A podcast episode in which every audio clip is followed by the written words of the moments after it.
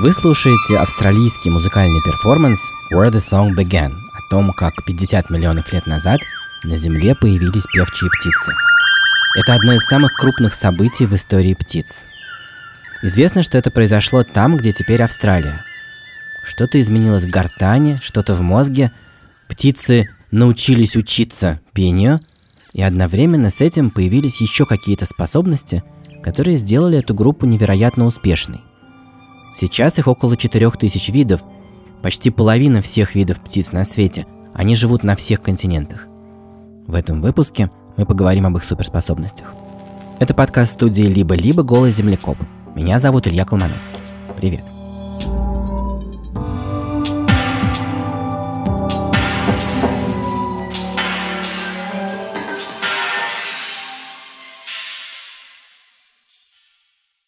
Для начала немного классификации. Певчие птицы действительно обычно поют, но вообще-то поют не только они, а некоторые из них, наоборот, особо не поют.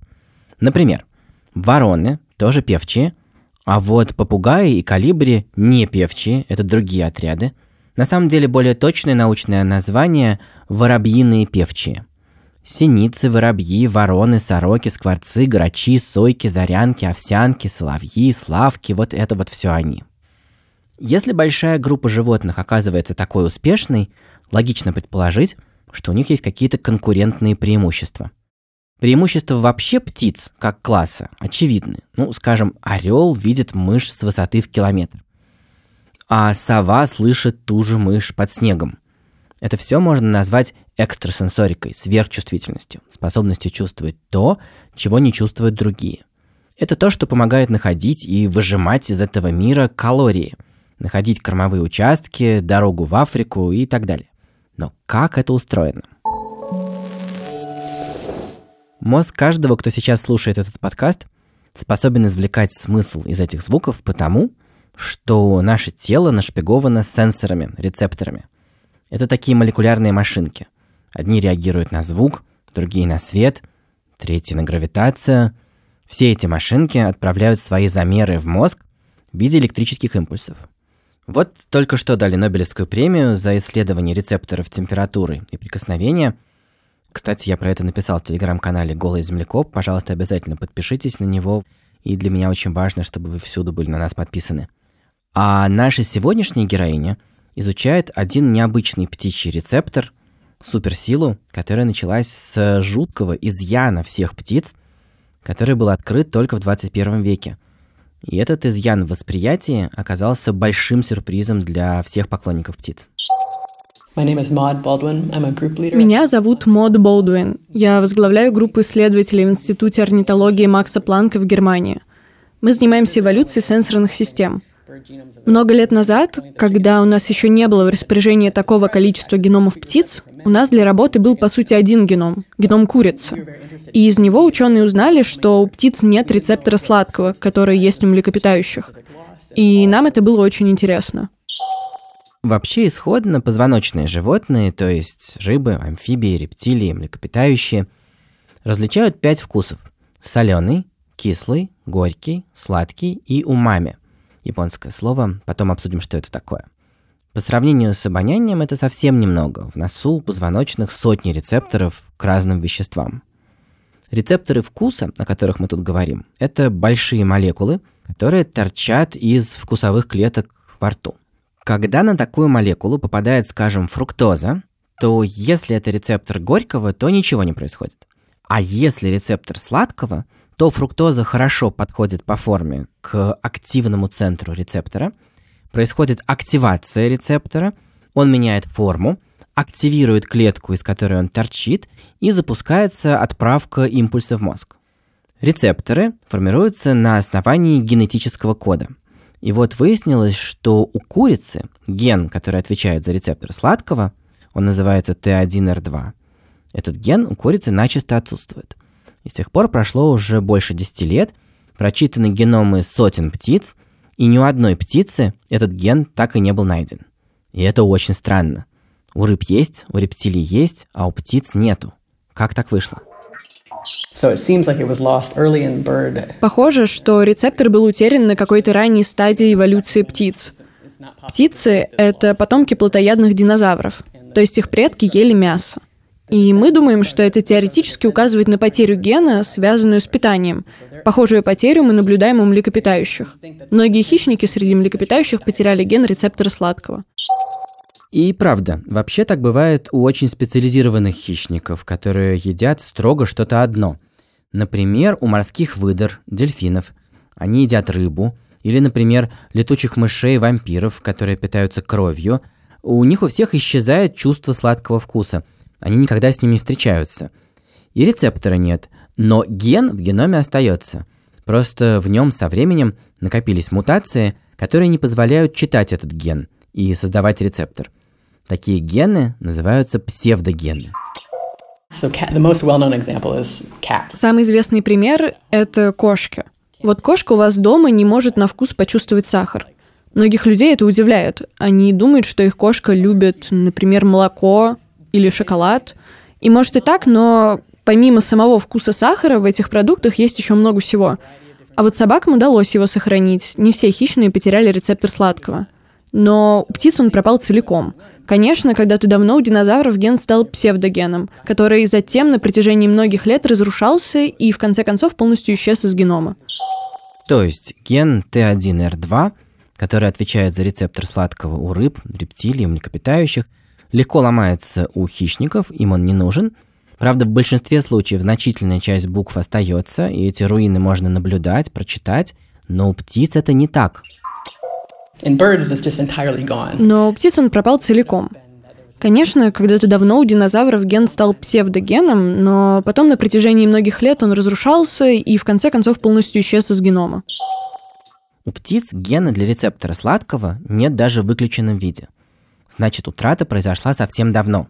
Когда-то общие предки всех птиц, какие-то хищные динозавры, утратили способность различать сладкое с помощью этого рецептора. Вероятно, это были такие же специализированные хищники, как кошка. Они умели обходиться без сладкого и оставили без него своих потомков. Но постойте, мы же знаем, что многие птицы очень ценят сладкое. Например, калибри питаются только нектаром. Как они его распознают? Как работают эти молекулы, которые синженерила эволюция за миллионы лет. И вот как раз с этим решил разобраться Мод Болдуин 7 лет назад. Чтобы понять, как калибри чувствует вкус, Мод использовала удивительный метод, который лежит в основе многих биологических экспериментов. И тут наша история сейчас уйдет вроде бы далеко в сторону, но зато мы можем оценить, как все переплетено в современной науке. Итак, История такая. 50 лет назад голландские ученые получили из почек одного конкретного человеческого выкидыша линию клеток, которую назвали HEC-293 Human Embryo Kidney 293. Обычно клетки человека погибают через 3-4 месяца делений в чашке Петри. Но клетки из почки того плода были подвергнуты иммортализации. Их стали делать бессмертными. Это делали при помощи многократных атак аденовируса – и вот в эксперименте номер 293 аденовирус убил в них кусок одной хромосомы, и эти клетки стали такими немного раковыми. Они совершенно бессмертны и готовы производить в себе или на своей поверхности любые белки, это вот огромные рабочие молекулы из любых организмов, если вставить в эти клетки соответствующий ген. Значит, на них можно вырастить какой-нибудь рецептор и проверить, как он будет работать. А, да, еще, значит, э, чтобы эту историю окончательно сделать сумасшедшей, в геном этих клеток встроили ген светящегося белка медуз. Поэтому, когда подсаженные рецепторы начинают реагировать на что-нибудь и производить электрические импульсы, эти клетки светятся. И это можно увидеть глазом или чаще видеокамерой, потому что, как правило, запускают тысячу похожих экспериментов, и вас интересует э, тот самый, в котором клетки засветились. В общем, вот тот голландский плод, к сожалению, не стал человеком, зато стал таким идеальным биореактором, который уже 50 лет живет в тысячах лабораторий мира. И вот, Мод Болдуин, вместо того, чтобы бегать с сеткой и ловить калибри, исследовала в компьютере кусок их расшифрованного генома. Оттуда, раз уж гена рецептора сладкого у них нет, она выбирает ген, который отвечает за рецептор другого приятного вкуса – умами. Дальше этот ген, а по сути кусок кода – отправляется в специальную фирму, и там на основании вашего кода делают так называемую плазмиду.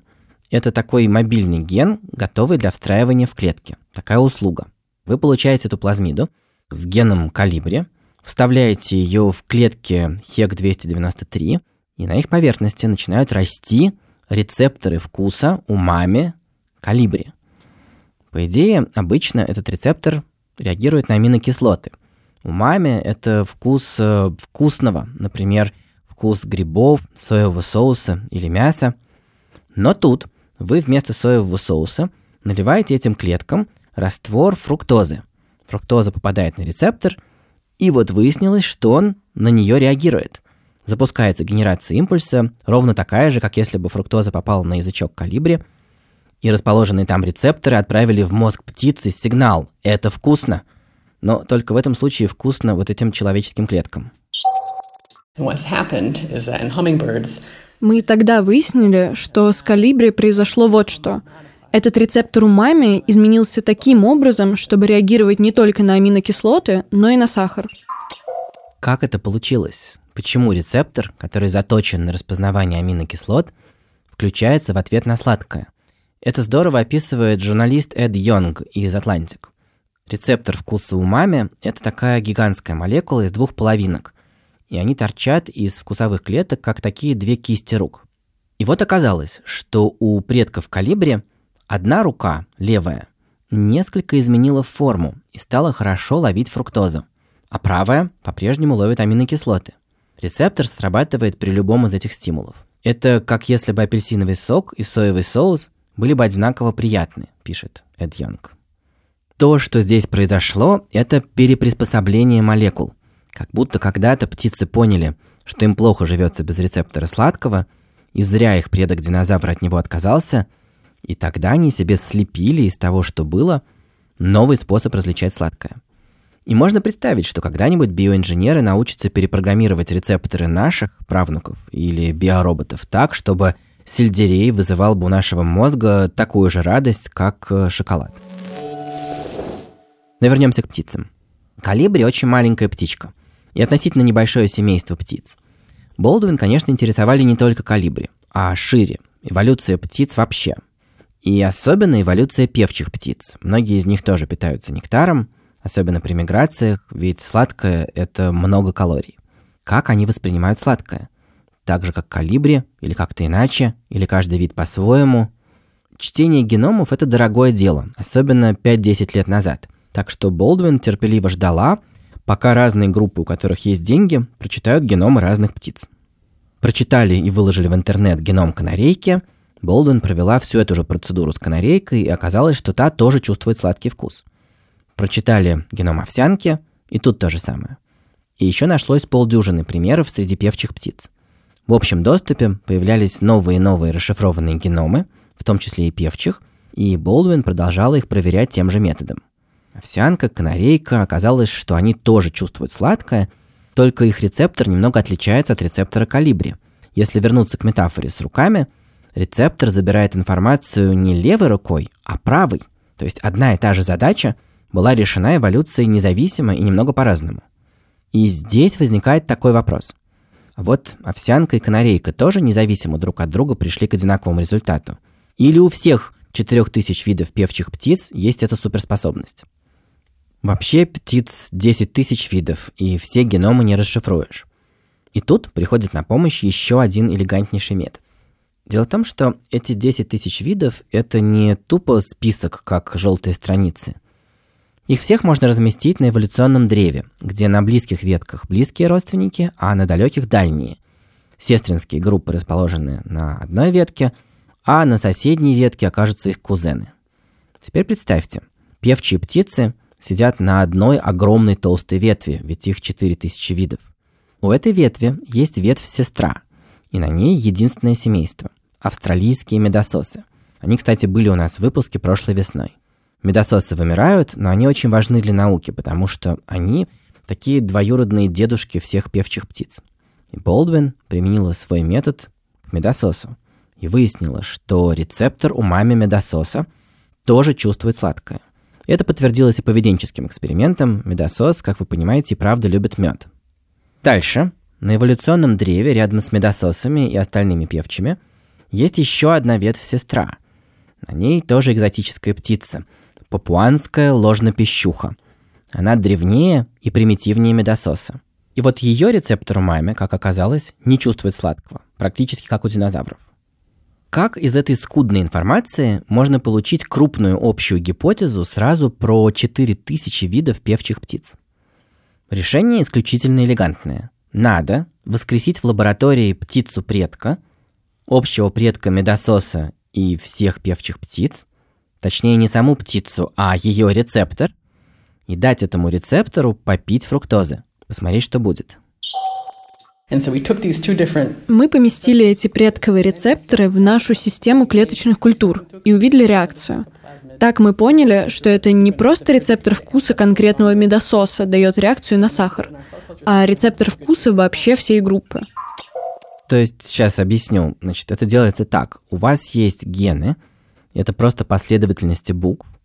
Ген медососа с одной стороны и полдюжины генов продвинутых певчих птиц с другой стороны.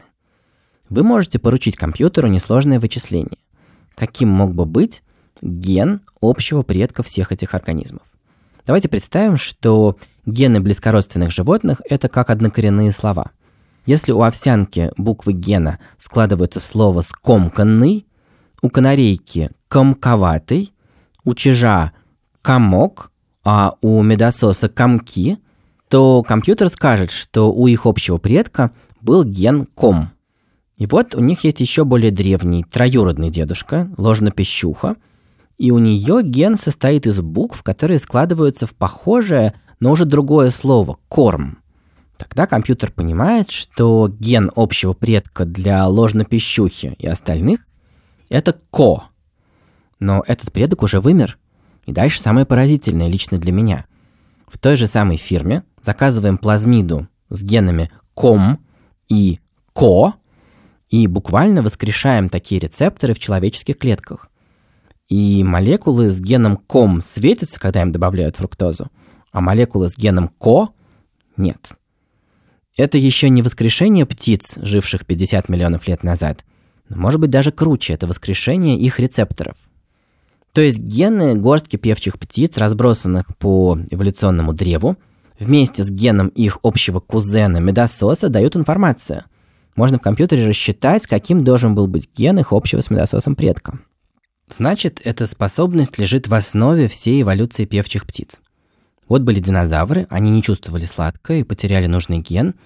И вот миллионы лет шла эволюция разных отрядов птиц, и потом появились птицы, общие предки ложнопищух и медососов. Они тоже не чувствовали сладкого. А потом ложнопищухи так и остались без сладкого – а австралийские медососы уже научились его добывать и ценить. Все это дает основание для крупной гипотезы. Примерно 50 миллионов лет назад, там, где сейчас Австралия, произошло уникальное событие, и первые сладкоголосые певчие птицы вернули себе способность чувствовать вкус сладкого. Это наделило их умением искать, находить и запоминать пищу, богатую калориями. И вот с этой суперспособностью певчие птицы отправились завоевывать мир – Поставьте себя на место Болдуин. Каково это запустить в лаборатории такую машину времени и понять, что вкусно или невкусно было птичке, которая жила в Австралии миллионы лет назад. Было потрясающе. Это подтвердило наше предположение, что предки всех певчих птиц когда-то рано заново вернули способность чувствовать сладкий вкус. И это, конечно, было здорово. Но еще это дает тебе такое окошко на миллионы лет назад — в котором можно увидеть, как эти виды воспринимали мир. Это очень крутое чувство, понимать, что ты, по сути, можешь вернуться в прошлое и вообразить, как этот древний предок певчих птиц ощущал на вкус еду, которая тогда была вокруг него. И вот это новое приобретение, которое произошло на той стадии эволюции, для нас это, конечно, было поразительной находкой. И тут я не удержался и спросил, а зачем вам лично вот это вот все? О, это очень хороший вопрос. Что мотивирует лично меня? Я люблю птиц, я считаю себя орнитологом. Я, конечно, не такая хардкорная любительница птиц, как наверняка некоторые из ваших знакомых. Вообще есть много разных стадий этого увлечения. Я скорее бердер-любитель, но я люблю заниматься бердвотчингом с моими более опытными друзьями. Я люблю птиц, но меня интересует еще много других типов организмов. В нашей лаборатории мы работаем не только с птицами, но и в целом с позвоночными.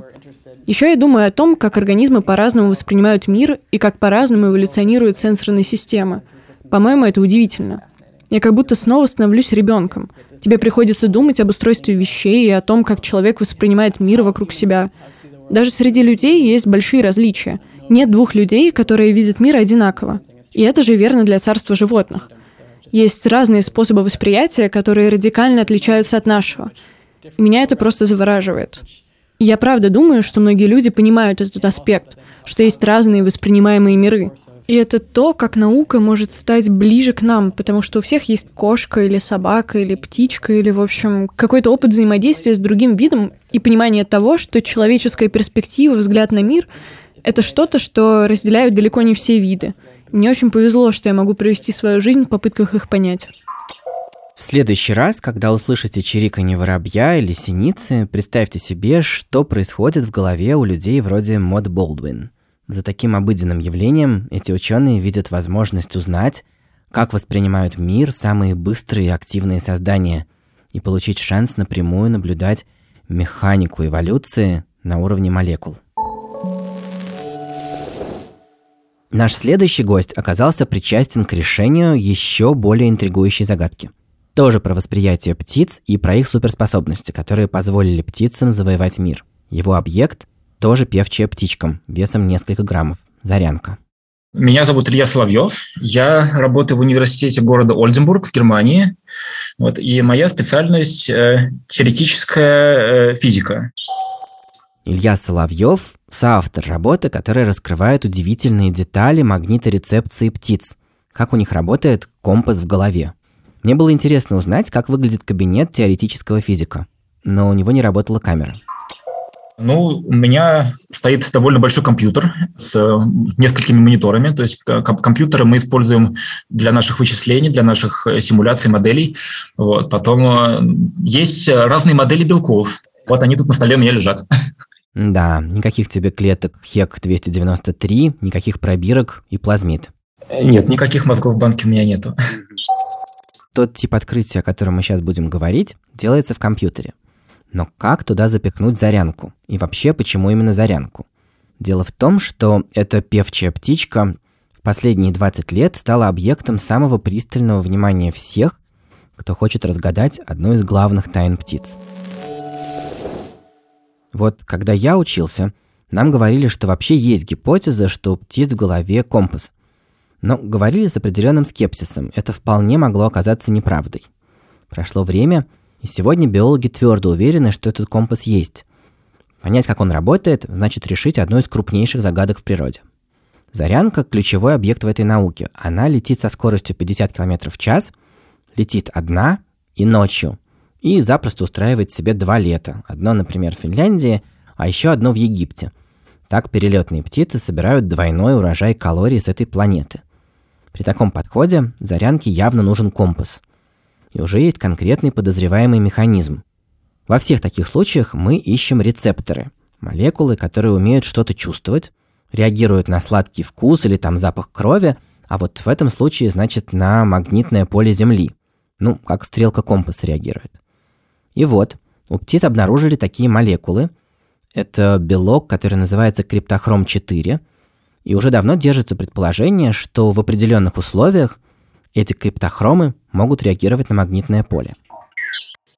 И этот белок при взаимодействии с небольшим количеством света, он э, переходит из неактивного в активное состояние. То есть активным состоянием мы можем здесь понимать состояние, когда белок начинает что-то делать полезное в клетке. В нашей работе мы изучили очень специальный белок, так называемый криптохром-4 из зарянки. Коллеги, значит, им удалось этот белок поместить в экспериментальную установку и дальше посмотреть, как его активация зависит от приложенного внешнего магнитного поля. И результаты показали, что вот такой криптохром-4 из зарянки, он реагирует, ну, можно сказать, на порядок сильнее на магнитное поле, чем, например, похожий белок из цыпленка или из голубя. То есть ученые уже некоторое время имеют дело с ключевым подозреваемым – криптохром-4. Есть сильное подозрение, что эта молекула умеет реагировать на магнитное поле. Но как конкретно работает эта механика? Что происходит, если птица повернет не туда? Вот если сильно не туда, на 90 градусов. Чтобы попробовать в этом разобраться, ученые сравнивают устройство криптохрома 4 у зарянки и у курицы, то есть у птицы, которая не умеет навигировать. И вот удалось найти небольшие отличия. Если понять, как эти отличия превращают криптохром в компас, задача будет решена. И здесь работает не эксперимент с пробирками и пипетками. Ученые называют такой эксперимент мокрым, как у Болдуин, а компьютер. Потому что для ученых вроде Соловьева молекулы – это не что-то, что можно капать в пробирку, а огромные математические сущности. Ему удалось установить при помощи компьютерного анализа, что когда под действием слабого ночного света от Луны и звезд криптохром 4 активируется, он действительно делается компасом, то есть чувствителен к магнитному полю. Но так делает только та разновидность криптохрома 4, которая есть у зарянки, не та, что у курицы. События, которые при этом происходят в криптохроме, описываются сложным математическим языком, и я не буду в это углубляться, но упомяну факт, который тут меня больше всего увлек. Криптохром 4 находится в глазу. То есть, что бы там ни происходило, итог должен как-то влиять на сетчатку и транслироваться в мозг. То есть можно вот как бы так немножко пофантазировать, представить себе, что у птиц есть что-то типа такого магнитного зрения. То есть в зависимости от того, куда они смотрят, то есть вот появляется такое пятно, которое говорит, вот здесь север, а вот здесь э, восток. Птицы видят магнитное поле. Значит, в принципе, магнитное поле можно увидеть глазом. Только представьте себе астронавта будущего, которому в глаз вживили гены зарянки, и он вот такой идет по Марсу и просто видит, где марсианский северный магнитный полюс. Ведь это уже технически возможно. Вообще-то герою из летнего недавнего выпуска французскому моряку уже вживили гены чужого организма в сетчатку. И вот, значит, наш астронавт идет по Марсу, GPS там нет, потому что спутников нет, но он просто видит, что вон там слева рябь. Значит, надо держаться правее – на толщину двух ладоней. И эта тема, тема магниторецепции, вдруг стала крайне горячей, и научные центры растут просто на глазах. Я сказал, что я работаю в городе Ольденбург в Германии. То есть у нас на самом деле здесь есть целый центр по изучению магниторецепции и навигации э, птиц. Вот. И центр включает в себя порядка 15 э, научно-исследовательских групп, где ученые с очень разным бэкграундом пытаются как раз вот, вот такого типа вопроса, такого типа вопроса ответить. То есть э, тут есть и вот и теоретические физики, есть и биологи, и биохимики, и ученые, которые изучают э, вот, сигналы в мозгу. И то есть это вопрос, который, ну, я надеюсь, нам удастся в какой-то перспективе ответить. Но сейчас, к сожалению, я думаю, что мы этого не знаем просто. 15 групп 15 только в одном Альденбурге занимаются этой проблемой. Почему же это так важно? Во-первых, когда речь идет о фундаментальных загадках природы, вопрос о практическом значении задавать не принято. Каждый раз, когда мы решаем такую загадку, мы получаем множество непредсказуемых бонусов. Например, разобрались с тем, как ползают амебы по стеклу, узнали, как ползают клетки нашего иммунитета по организму, поняли, как работает молния, владели электричеством и так далее. Во-вторых, есть серьезная экономическая проблема ветряков и самолетов, которые сталкиваются с птицами. Возможно, нам надо научиться управлять навигаторами птиц на расстоянии, и это будет не так сложно, если мы будем знать, как работает их компас. Наш партнер по-прежнему Яндекс Практикум. Вообще, Яндекс Практикум – это много курсов для тех, кто хочет учиться чему-то новому. Это может быть новая цифровая профессия, иностранный язык или даже навык. Кстати, про навыки – в практикуме есть тренажер «Основы математики для цифровых профессий». Это бесплатный помощник для тех, кто во взрослом возрасте хочет повторить школьную программу по математике. Может быть, вам в детстве не нравились уроки математики, или нравились, но вы уже все забыли. Или вы вообще думаете, что математика только для избранных. В любом случае, тренажер поможет выучить новое и вспомнить уже когда-то выученное. Сейчас внутри три модуля – числа, дроби и алгебра. Это 60 уроков с теорией и больше тысячи задач. Они помогут вспомнить, как переводить величины, возводить в степень, считать пропорции и проценты, решать уравнения, неравенства и задачи. И не бояться чисел, формул и графиков. Ссылку оставим в описании. А еще я хочу напомнить вам про замечательную функцию округления от нашего партнера Яндекса – В сервисах Яндекс.Го, Еда, Лавка и Маркет можно округлять стоимость поездок и покупок до 10, 50 или 100 рублей в большую сторону.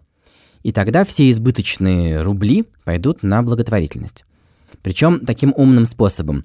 Фонд «Помощь рядом» распределит эти деньги среди фондов с хорошей репутацией, которые занимаются самыми разнообразными проблемами.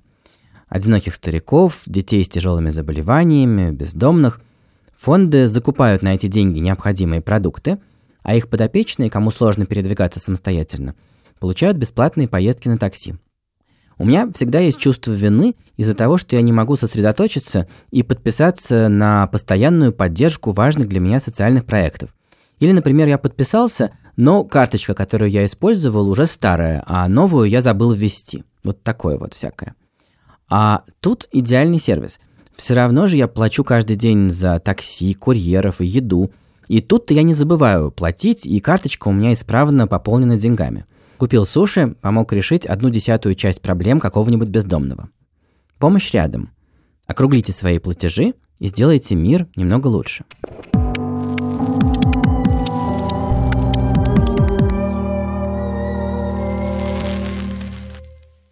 Гигантское разнообразие организмов на этой планете – это гигантское разнообразие идей, которые мы можем использовать. И это еще одна причина, почему нам нужно успеть их изучить быстрее, чем мы их прикончим. И вот грустное сообщение. На днях правительство США заявило об окончательном вымирании 20 видов животных. Среди них и певчая птичка, древесница Бахмана, она же багамская червиетка.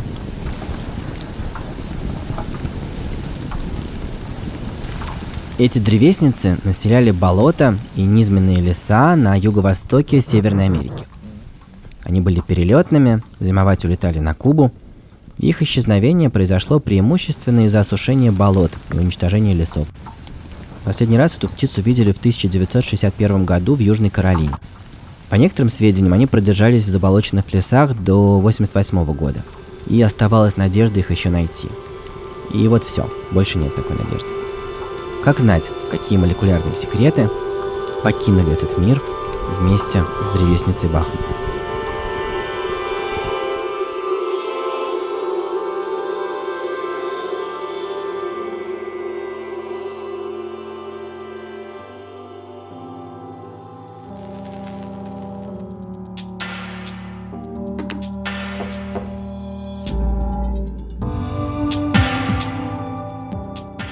Это был подкаст студии «Либо-либо. Голый землекоп».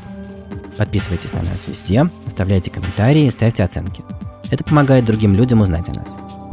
Над выпуском работали редактор Андрей Борзенко, продюсерка Настя Якубовская, звукорежиссер Паша Цуриков, композитор Кира Вайнштейн. Меня зовут Илья Колмановский. Пока.